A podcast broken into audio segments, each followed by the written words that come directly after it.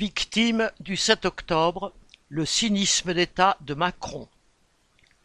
Le 7 février, quatre mois après les attaques du Hamas, une cérémonie aux Invalides voulait rendre hommage aux 42 ressortissants français tués. Une occasion pour Macron de se servir de ces morts pour justifier sa politique. En fait, la cérémonie a permis à Macron de montrer qu'il continue bien à soutenir le massacre et la barbarie en cours à Gaza. Bien sûr, depuis quelques semaines, plusieurs dirigeants, dont Biden et Macron, se sont sentis obligés d'émettre quelques réserves, orales et parfaitement hypocrites, devant les ravages sans nom que l'armée de Netanyahou inflige à la population gazaoui.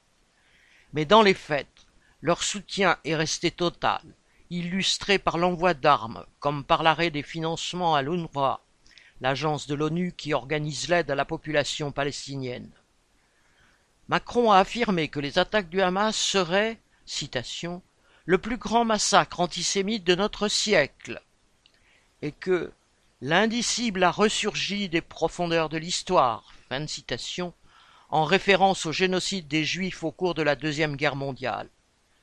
Cette comparaison entre l'attaque du Hamas et les crimes nazis est parfaitement mensongère. Le Hamas est une organisation qui fait la guerre à l'État d'Israël et non aux Juifs en général.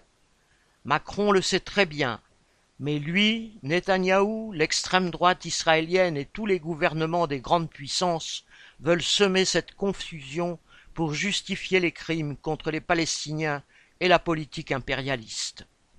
L'antisémitisme est une plaie, un danger qu'il faut combattre. Mais les propos de tous ces politiciens qui pataugent dans le sang des peuples n'ont rien à voir avec ce combat. L'Élysée a également parlé d'organiser un temps mémoriel pour les victimes franco-palestiniennes de la guerre. Mais au vu de son positionnement, il est peu probable que leurs familles s'en réjouissent.